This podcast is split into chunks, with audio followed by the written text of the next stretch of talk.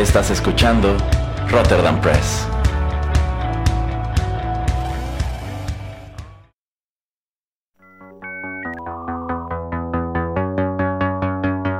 TechPili. El programa en donde analizamos la tecnología de manera relajada y divertida.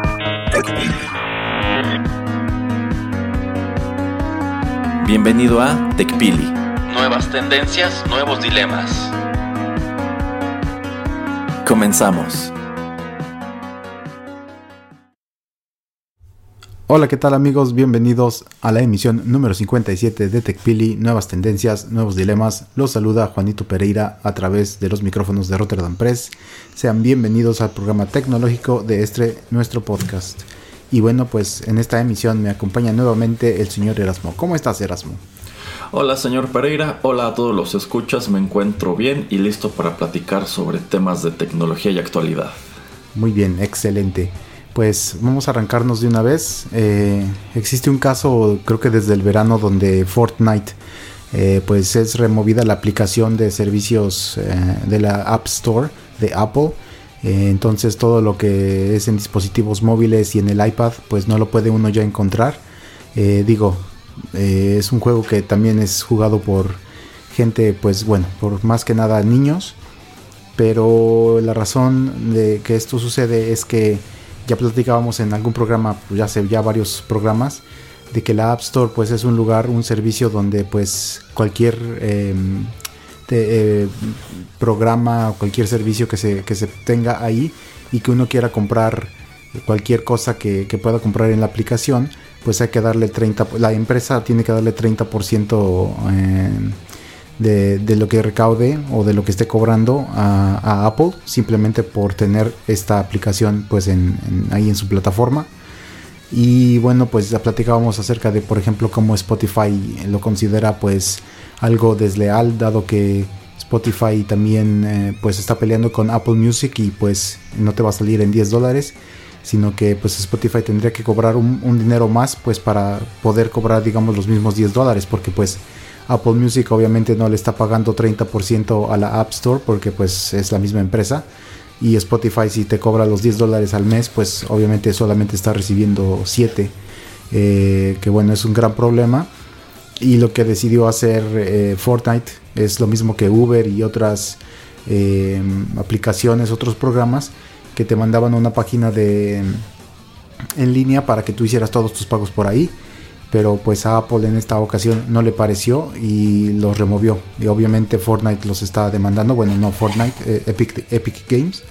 Y pues yo nada más quería saber eh, pues la opinión de Erasmo, dado que eh, pues muchos senadores y diputados allá en Estados Unidos estaban considerando separar o pues sí, tener ya varias empresas por ejemplo, que Google, eh, la, App Store de Google fuera una empresa eh, que estuviera separada de Alphabet, que es la empresa madre, que la App Store de Apple estuviera separada de Apple, o sea, que fueran pues servicios más honestos, más eh, justos, con todos los que quieren pues ahí tener sus aplicaciones, sus programas. Entonces, ¿qué es lo que piensas Erasmo acerca de todo este pues dilema?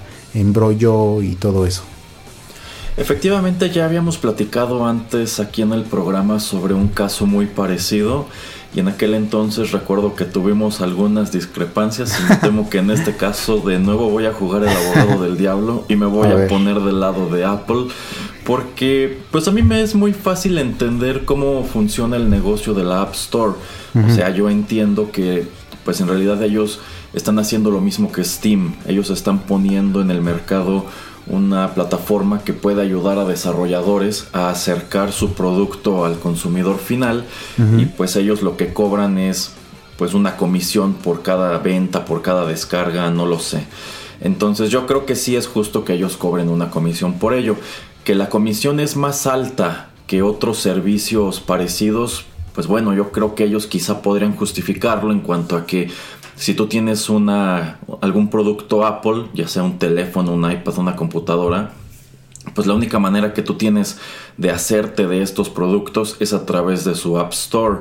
Entonces digamos que lo que ellos le están vendiendo al desarrollador es pues un mercado cautivo, ¿no? O sea, a, través de mí es que tu producto va a llegar a todos los usuarios de iPhone, por ejemplo. Ese fue el caso de, de, Spotify. Y sí, infamemente yo tenía contratado Spotify en un principio a través de la Apple Store y posteriormente Spotify me mandó un correo de que cancelara la suscripción a través de, Apple Store y les pagara directamente. E incluso era más económico porque ya te estabas ahorrando esa comisión. Entonces yo entiendo por un lado Apple y también entiendo al desarrollador. El desarrollador puede pensar que me quiten el 30% de lo que estoy vendiendo me parece muy elevado entonces, si lo hago, si yo desarrollo mi propia plataforma de venta, pues ese 30% o lo reduzco del costo de venta o lo absorbo yo. Entonces, eh, yo creo que ambas partes tienen algo de razón. Yo creo que Apple pues sí tiene muy bien medido cuál es su negocio y qué es lo que él le está ofreciendo tanto al consumidor como al desarrollador. Y yo creo que el desarrollador también tiene todo el derecho de ofrecer el producto por su cuenta. Yo creo que al ocurrir esto, pues Apple también puede decir, ¿sabes qué? Bueno, pues a mí ya no me va a convenir porque yo no puedo competir contigo directamente.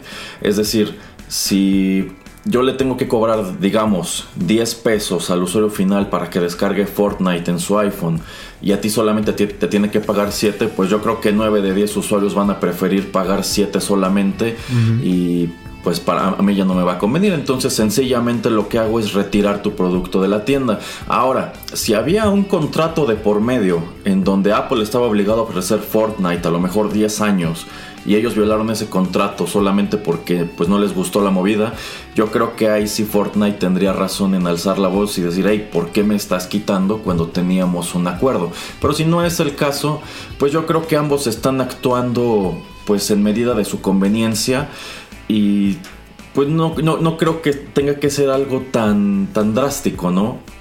Sencillamente, pues ahí tienes a dos empresas, cada una actuó a su, a, su, parecer según lo que le convenía y pues eso es todo. A fin de cuentas, ahí el que se terminó beneficiando es el consumidor final, aunque también es probable que haya quien sí le guste conseguir sus cosas a través del App Store y al ya no encontrar Fortnite o no poderlo pagar a través de App Store pues igual y ya no le parece, porque bueno, una ventaja que yo le he visto a App Store es que tú puedes asociarla con una cuenta bancaria como si fuera PayPal y ya con eso pagas tú muy rápido todo lo que quieras consumir de allí. Entonces a lo mejor la plataforma de, de Fortnite independiente ya no se puede hacer eso. A lo mejor tienes que domiciliar una tarjeta de crédito o algún servicio de pagos distinto a PayPal que a lo mejor no está disponible en tu país, no lo sé.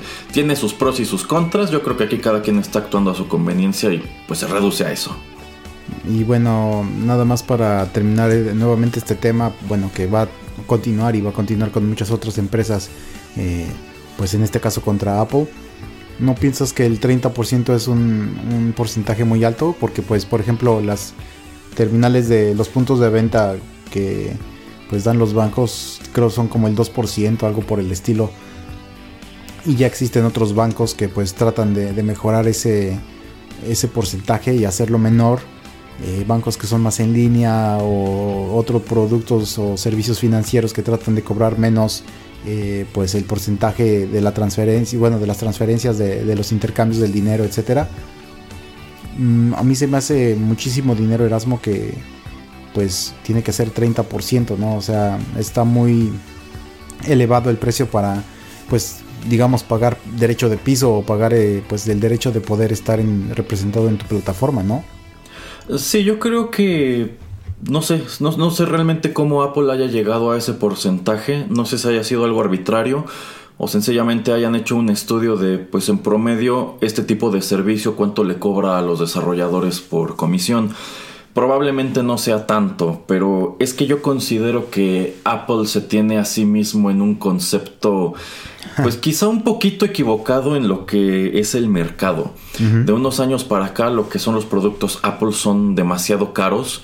En algunos casos yo considero que son demasiado caros para lo que ofrecen. Como podrían ser los auxiliares, como podría ser el cargador del iPhone, como podrían ser los EarPods o estos adaptadores para la MacBook Pro que ya no trae puertos USB USB y el condenado cablecito ese cuesta creo que como mil pesos.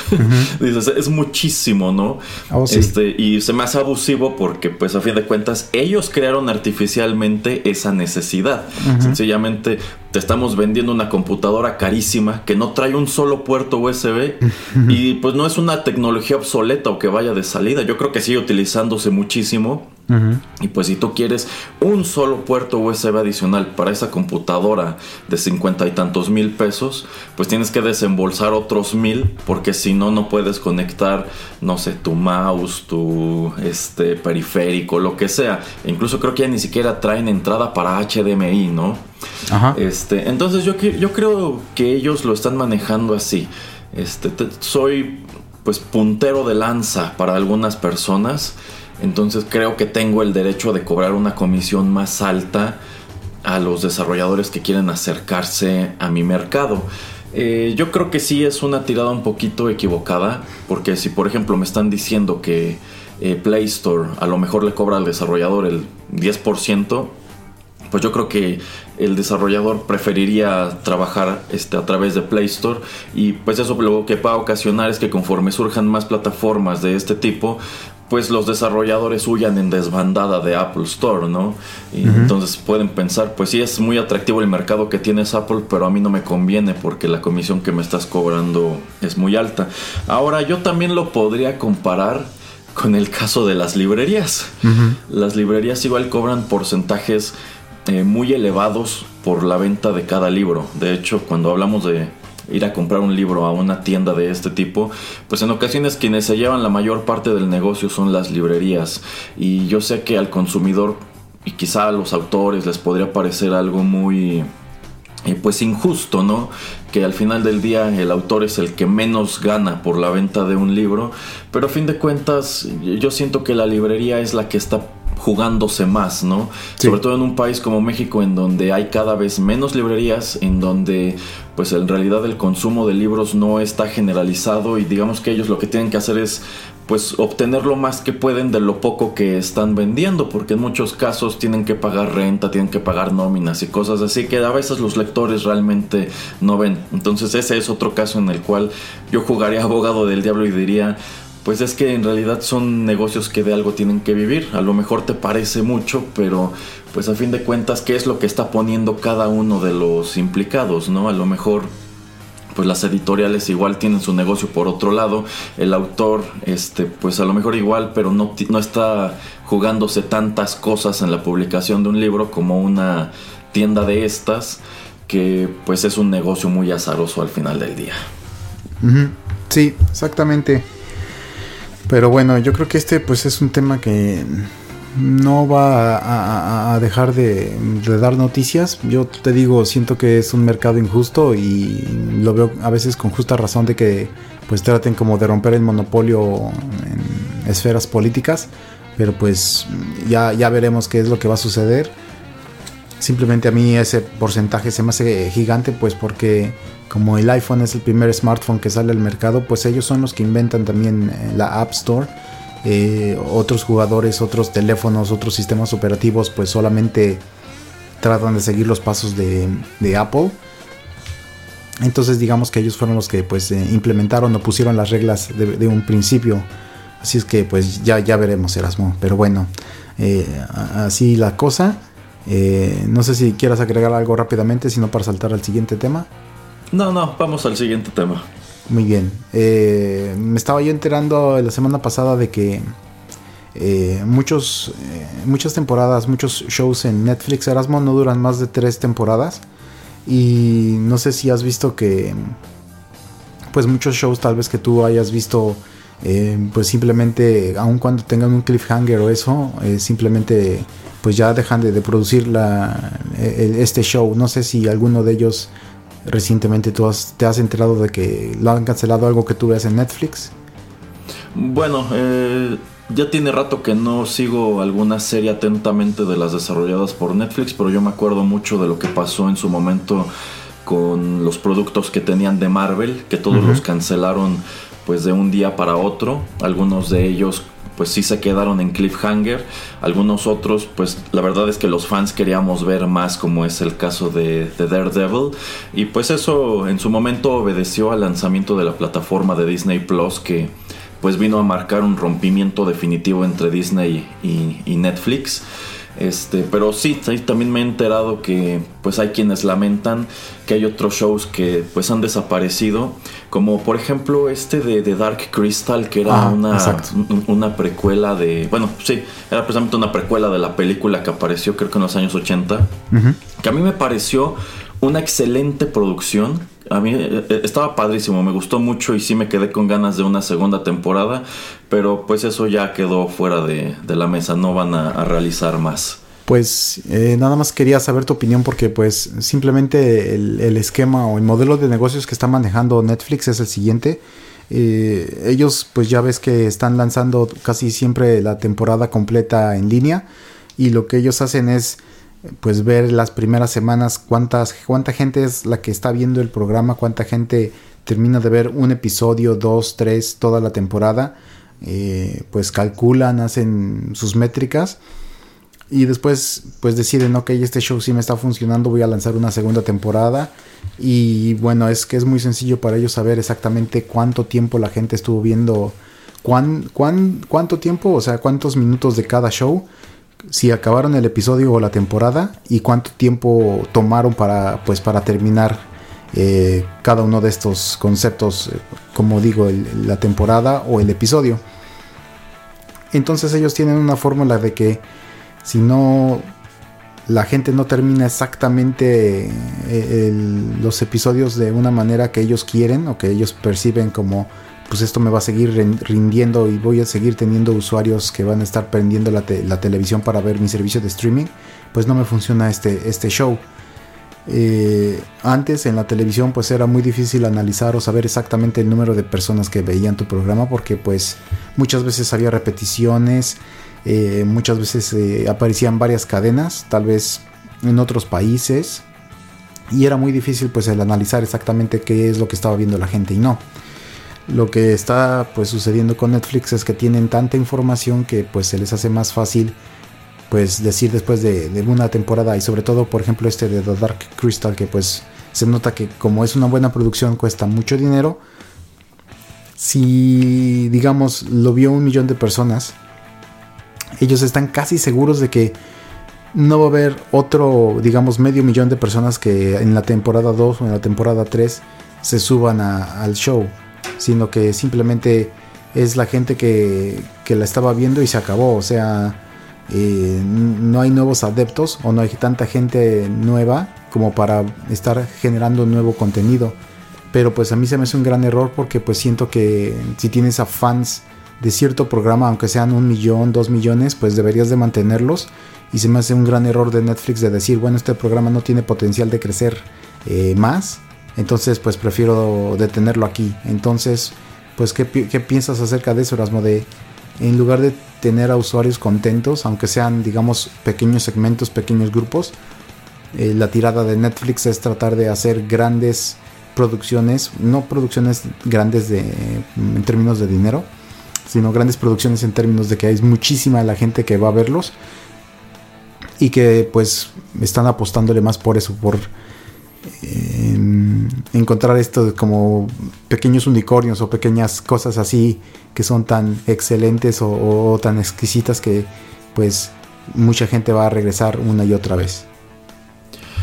Yo creo que el, uno de los principales problemas que ha detonado esa situación es que Netflix, a diferencia de la televisión, no puede organizar sus lanzamientos.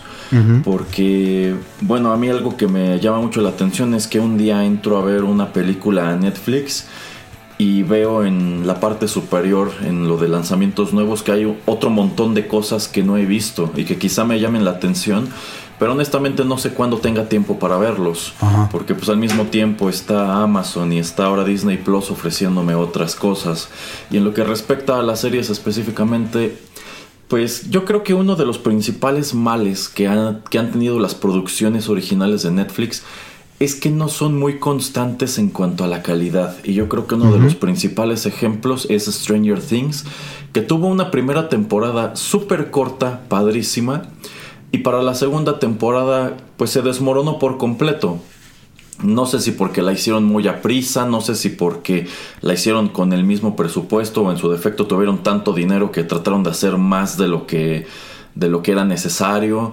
Y pues yo siento que ese es un producto que sí perdió un buen nivel de audiencia entre la primera y la segunda temporada.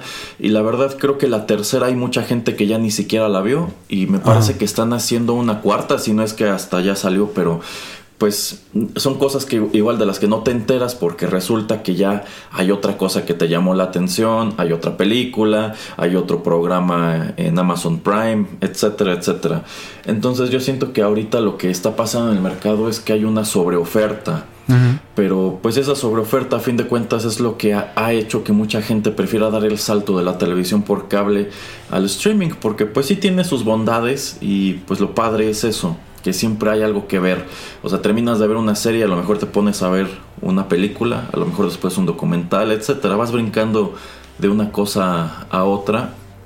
Pero la consecuencia negativa es esa, que quizá ya viste una serie que te gustó, pero como te clavaste después con otra en lo que sacaban la siguiente temporada, quizá ya no te interesó tanto, o quizá sencillamente no tuviste el tiempo de asomar a ella, que es algo que a mí se me ha pasado. Pero ¿y qué, ¿y qué piensas acerca de esto de como dejar en, la calle a, los fans hardcore de X o Y serie? ¿No crees que eh, es en el mejor interés de Netflix en tratar de mantener a esos pequeños grupos de, de, ciertos programas eh, pues atentos y que estén esperando una nueva temporada, aunque sean pues no 60 millones sino tal vez 6?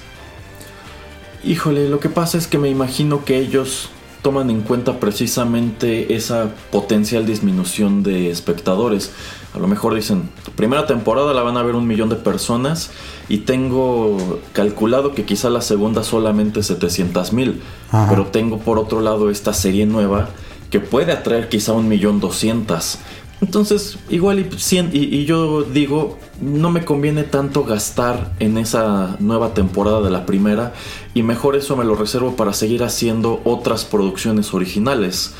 Eh, yo pienso que podría funcionar así y también pues tenemos la cuestión de que el modelo de negocio de Netflix es muy distinto al de la televisión. Entonces ellos lo que tienen que hacer es estar ampliando constantemente su base de suscriptores. Yo siento que eso es algo que se les ha atascado mucho y por eso han tenido que recurrir a subir, a subir el precio o incluso a limitar este pues el número de pantallas en el cual puedes ver el servicio, etcétera. Entonces, yo siento que están comprando muchas producciones, están realizando muchas producciones pero, no, pero tienen un nivel de ingresos que no ha crecido a la par y para colmo pues se les ha incrementado muchísimo la competencia. Probablemente hay mucha gente que ha dejado de pagar Netflix para quedarse solamente con Prime o con HBO Max o ahora con Disney Plus. Pero ¿y tú como fan no estás enojado de que por ejemplo no va a haber una segunda temporada de The Dark Crystals o que tal vez las series de Marvel también pues terminaron en un punto en que tal vez no sé, tal vez Daredevil si te hubiera gustado ver más o así, o sea, en mi punto de vista, se me hace un servicio menos atractivo al cual le quiero invertir dinero. Si la serie en la que pues me estoy interesando me está gustando mucho desde un principio, yo sé que tal vez en un año ya no va a estar ahí.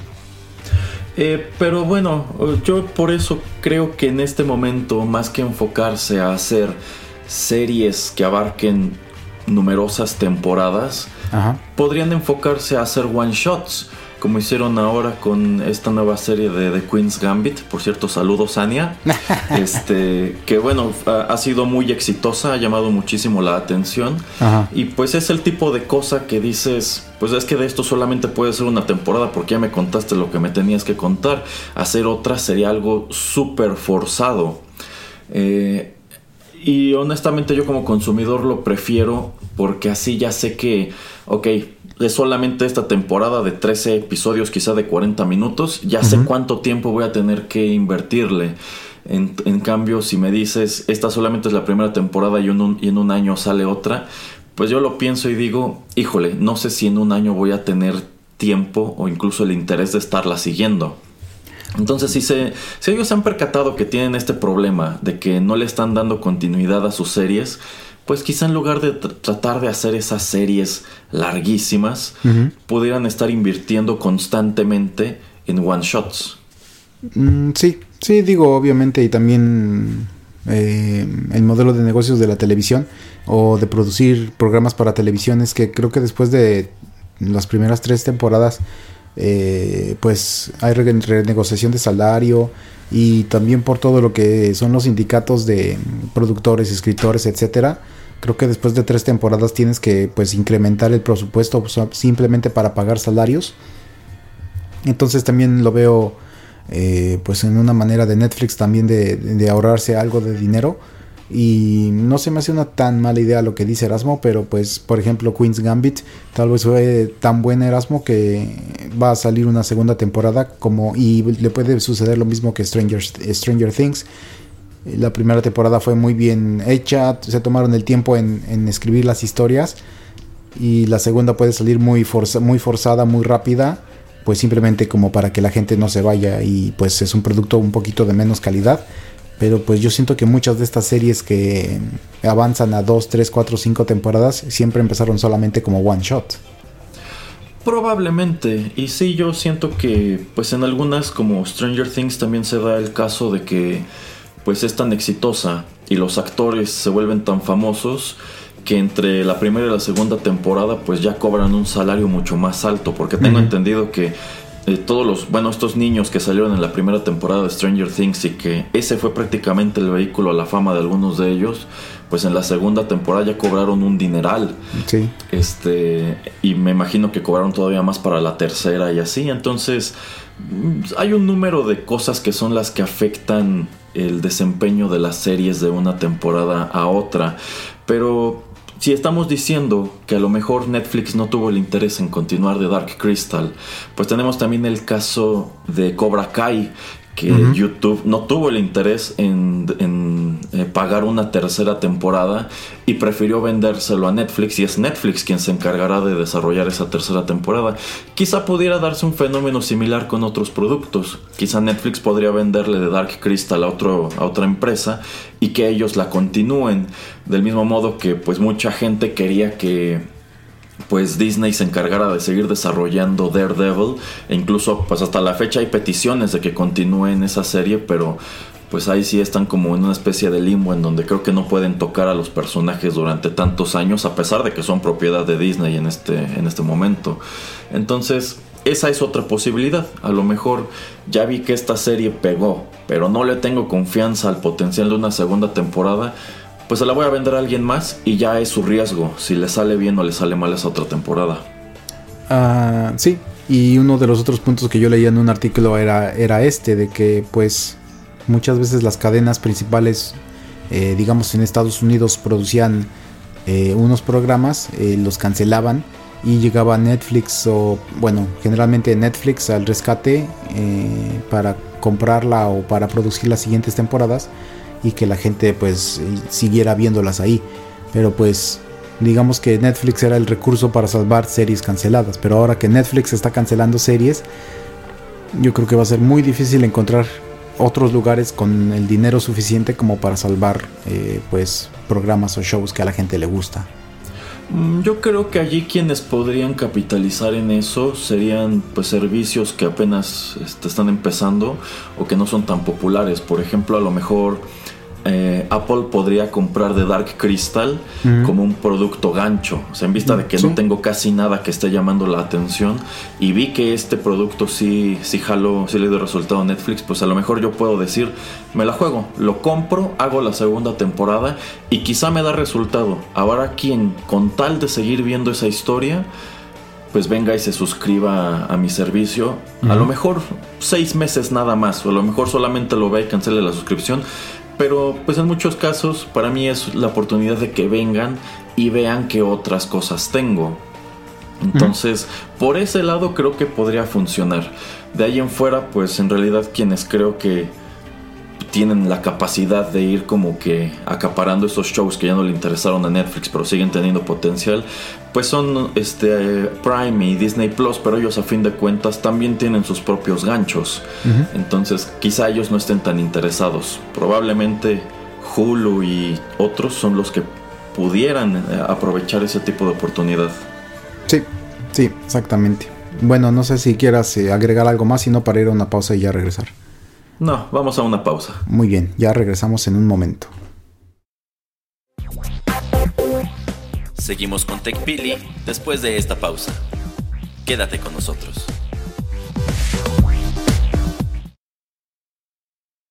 Amor, ¿no se te antoja una botana rica? Sí.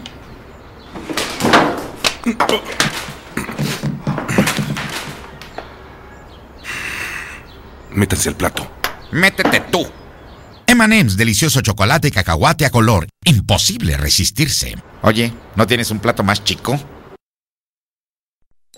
Deseosos por descubrir los regalos de Santa, los tres pequeños hermanos emprenden una maravillosa aventura que los llevará hasta el secreto de la magia de esta Navidad. Vive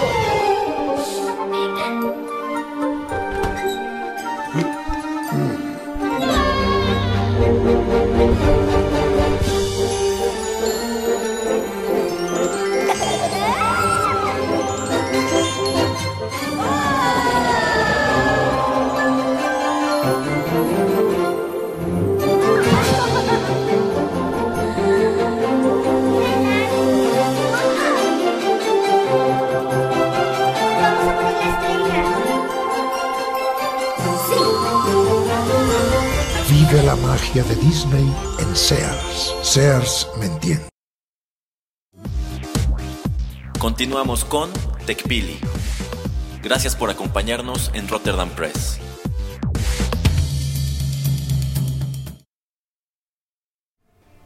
Bueno, ya estamos de regreso y bueno, pues mm, creo que el señor Erasmo va a tener que cambiarse el nombre a el señor Pitonizo Erasmo porque él hace dos, tres, cuatro programas nos, contaba o, proponía a las grandes casas productoras que sacaran pues sus películas eh, en cine y también en servicio de streaming. Y sorpresa sorpresa por lo menos Wonder Woman eh, 84 va a salir eh, pues en HBO Max y también va a salir a cines eh, en Navidad. Me parece también que la película de Pixar Soul y la de Monster Hunter eh, donde sale Mila Jovovich también van a salir ah, de las dos maneras en, en streaming y también en cines y pues a ver, señor Pitonizo, háblenos y díganos qué le parecen estas decisiones. Bueno, aquí hay que primero decirle a Warner que dejen de robarse nuestras ideas. o si las van a ocupar, pues mínimo que nos, nos den algo, ¿no? Aunque sean unos Exacto. pases para conocer a, a Gal Gadot o algo así. Saludos, saludos Gal. Este, creo que tomaron una excelente decisión. Yo creo que es lo más prudente que pudieron hacer con esa película y creo que escogieron un muy buen periodo de tiempo. En lugar de esperarse a pues ver si el año que entra ya podían hacer su gran lanzamiento a cines, que todo parece indicar que no será así, pues dijeron, ¿sabes qué? Órale, a la par. La gente que sí eh, pues se siente con confianza de ir al cine, ahí está la película y a quien prefiere quedarse en su casa y verla a través de algún servicio de streaming, ahí está también. Y con eso tienes contentos a todos y puedes hacer negocio por dos frentes distintos. Yo creo que es la mejor decisión que pudieron haber tomado y pues lo padre es que también hay otras producciones que se inclinaron exactamente por lo mismo. Eh, yo creo que esta decisión también es alimentada porque pues ya se dieron cuenta con títulos como los que ya comentamos como Tenet, como Mulan, etcétera, pues que pues hay, ahora digamos que el mercado se dividió. Está el mercado de los que quieren seguir yendo al cine, está el mercado de los que sencillamente no tienen esa confianza y prefieren quedarse a, a verla en su casa, ¿no? Eh, me parece una, una, decisión muy prudente. Yo creo que será interesante ver qué sucede con el desempeño de esa película, pero yo le estoy apostando a que tendrá muchísimo mejores números a través de streaming. No sé si ellos le hayan vendido la producción o una parte de ella a HBO, no sé si dependiendo de los números eh, de rating que tenga a través de ese servicio HBO le tenga que dar alguna comisión a Warner. No sé cómo haya sido esa negociación, pero pues se me hace muy padre y también se me hace muy padre que es una idea que pusimos sobre la mesa aquí en TechPili. eh, me parece que HBO Max es como un lanzamiento de HBO, HBO y Warner, como tener su propia plataforma de streaming y por lo que estuve viendo en los comerciales, en los trailers de Wonder Woman, los más recientes, eh, si eres ya suscriptor de HBO Max, no vas a tener que pagar un centavo más por ver esta película. Simplemente si yo creo que lo van a tratar de hacer tal vez Erasmo si no quieres suscribirte, eh, como el modelo que usó Disney Plus para Mulan, de que tienes que pagar cierto dinero para rentarla. Pero pues muy interesante también esta manera de empujar este servicio de streaming con un contenido pues que a mucha gente en verdad le interesa y quiere ver. Y es como digamos el, el pie para pues el próximo año ver a Justice League. Eh, pero pues qué piensas acerca de que eligieron esta película para ponerla eh, en los dos en los dos servicios Erasmo ya hablábamos como decías de Tenet y de Mulan y los experimentos que trataron de realizar con estas dos pero pues Wonder Woman es un producto más conocido, es la segunda película de una serie de un universo compartido. Eh, entonces, pues, ¿cuál es tu impresión de que a los ejecutivos de Warner dijeron, ¿sabes qué? Hay que lanzar Wonder Woman. Mm, bueno, lo que sucede es que Wonder Woman es una producción muy distinta a las otras dos, porque Wonder Woman, pues yo creo que lo que ellos estaban esperando es que se convirtiera en un blockbuster. Ellos estaban esperando llenar las salas de cine quizá durante durante 15 días o quizá hasta un mes y hacer muchísimo dinero. En cambio, pues insisto, lo que hicieron con Mulan, Tenet y New Mutants fue tentar el agua. Son títulos que pues quizás sabíamos que iban a hacer dinero, pero quizá no, no creímos que, que tuvieran el potencial de ser tan exitosos. En cambio, como que Wonder Woman, pues teníamos la percepción de que era un producto probado. Ese era un éxito garantizado. Entonces creo que de nuevo esto será como tentar el agua, pero con algo un poco más grande. A ver, ya vi que eh, pues Mulan sí llamó la atención. El problema de Mulan es que atrajo críticas pues negativas y tuvo muy mala prensa. Ya vi que pues sí hubo gente que fue a ver Tenet y también New Mutants. El problema es que son películas que igual tuvieron recepciones muy divididas. Sí. Pero ¿qué pasa si hago este mismo experimento con algo que yo sé que la gente iba a ir a ver de todas maneras? Entonces, pues yo creo que aquí pueden eh, suceder dos cosas que digan, ¿sabes qué? Ya nos dimos cuenta que a través del streaming tenemos muchísimo más potencial que en el cine en este momento, o sencillamente que salimos muy tablas, entonces podemos seguir trabajando de ese modo. Ahora yo creo que los que más horrorizados deben estar con esta situación son precisamente los cines, porque ellos están perdiendo una enorme tajada del negocio. Pero es que a fin de cuentas, pues es lo que ya comentábamos antes. Eh, no puedes hacer un gran estreno en cines en este momento porque en la mayoría de ellos pues sencillamente no hay ocupación. Son salas que no puedes llenar, o sea, le puedes meter el 30% de personas y pues estás perdiendo el otro 70% de ingresos. Y también otro gran problema, y creo que es una situación muy triste, es que si te hubieras esperado a lanzar Wonder Woman a cines el verano de 2021, ¿cuántos cines van a quedar abiertos? De hecho. Entonces yo siento que es la mejor decisión que pudieron tomar, lanzarla de manera simultánea. Ahí está para una parte del mercado y ahí está para la otra. Em, no, no, sé eh, realmente cuánto esté cobrando de suscripción HBO Max o si no eres suscriptor cuánto tengas que pagar por rentar esta película. Pero será interesante ver los números, a ver en dónde le fue mejor. Y sin duda si esto les da resultado, pues veremos otro buen número de, cintas que tendrán un trato similar, como será eh, Black Widow, como será la nueva película de James Bond, que me parece que estaban ya ofreciéndosela, creo que también a HBO, ¿no? Pero que estaban pidiendo muchísimo dinero por la exclusiva. Eh, ajá, es lo que te iba a comentar de que, bueno, y lo puedo atar con Wonder Woman. Este, la primera de Wonder Woman hace tres años, en 2017, costó alrededor de 120, 150 millones de dólares y recaudó más de 800 millones de dólares. Me parece que MGM eh, o quien tenga los derechos de James Bond estaba pidiendo alrededor de 800 millones de dólares al eh, servicio de streaming que se pusiera enfrente para tenerla. Eh, y también pues es lo que te quería preguntar, ¿tú crees que la segunda de Wonder Woman va con un presupuesto de producción de 200 millones, ¿tú crees que vaya a alcanzar a la primera? ¿Que vaya a generar de alguna manera u otra 800 millones de dólares? No en taquilla, pero ya todo combinado.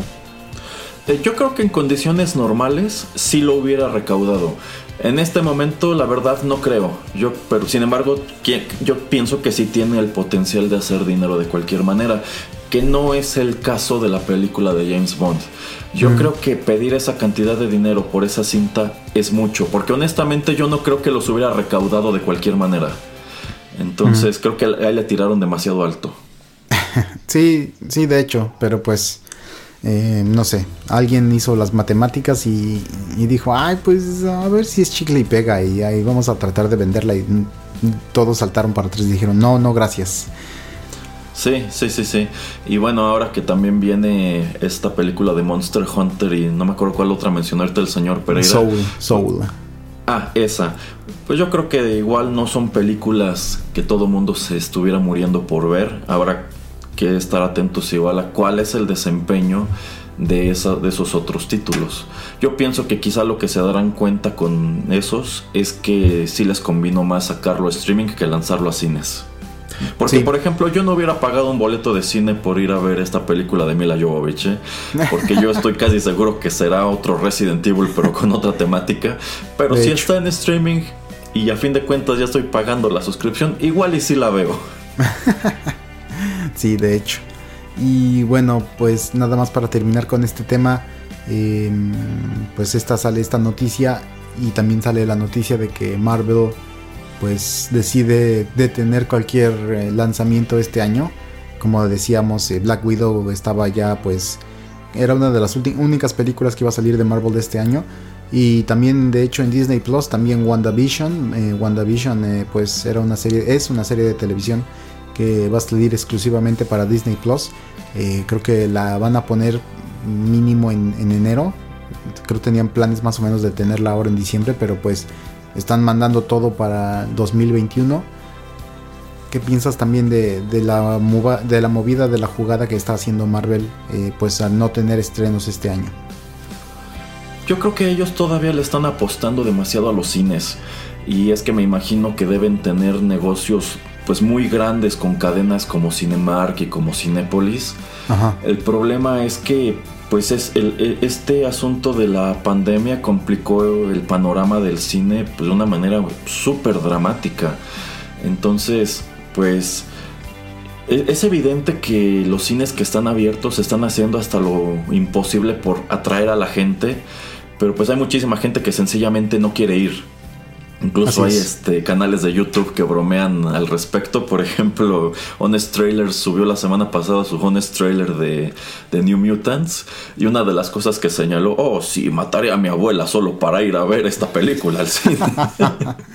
y yo creo que así es como lo ve mucha gente, que pues es, sigue siendo un poco, un poco riesgoso, sobre todo en pues en lugares como, como Estados Unidos, como México, en donde los contagios pues sencillamente no paran y son cada vez más y más y más numerosos. Entonces como que dices, pues sí, está muy drástica la situación que están enfrentando los cines, pero a fin de cuentas, pues ¿qué podemos hacer? Algunas cadenas como que sí han, pues digo, como que tenían un plan de contingencia sin querer, como es el caso de Cinepolis con el servicio de Click, que les permitió seguir teniendo ingresos mientras estuvieron cerrados y que pues actualmente les sigue dejando porque incluso han incursionado en terrenos como el streaming de, de eventos eh, eventos que quizá podrías también adquirir a través de Ticketmaster. Bueno, ahora ellos también te los están ofreciendo o ellos tienen la grabación de dichos eventos y te cobran pues a lo mejor nada más 50 pesos porque los veas cuando originalmente a lo mejor costaban 500, ¿no? Entonces, eh, pues está muy complicado el panorama. Yo creo que dependiendo del resultado que tenga Wonder Woman, pues Marvel decidirá, ¿sabes qué? Aviento igual eh, Black Widow de esta misma manera en cines y en streaming. O ya sencillamente me resigno a tenerla nada más en Disney Plus y hago la misma jugada que con Mulan. A fin de cuentas, en este momento Disney Plus ya está disponible en más países.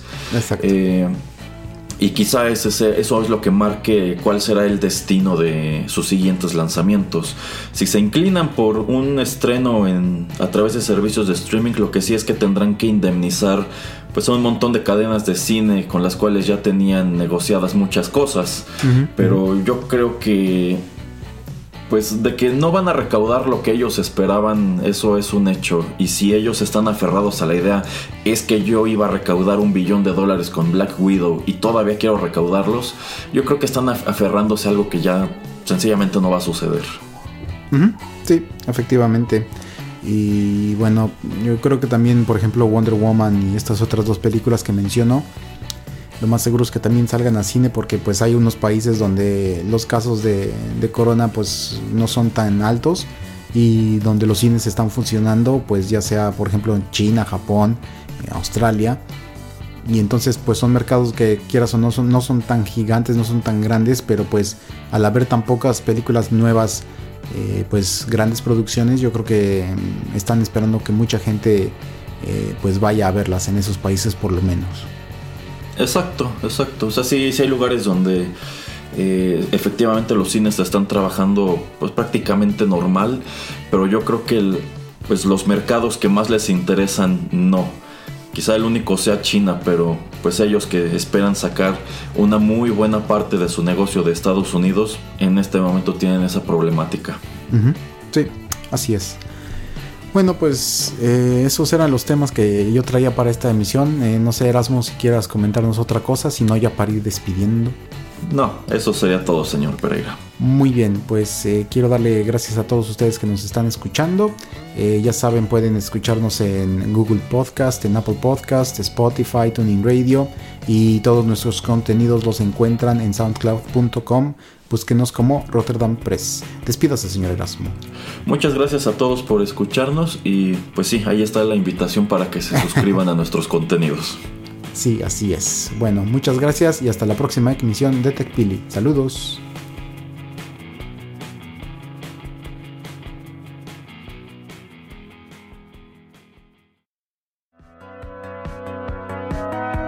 Esto fue TechPili nos escuchamos en la próxima emisión para continuar la charla y el análisis de todo cuanto a tecnología se refiere. Te esperamos aquí, en Rotterdam Press.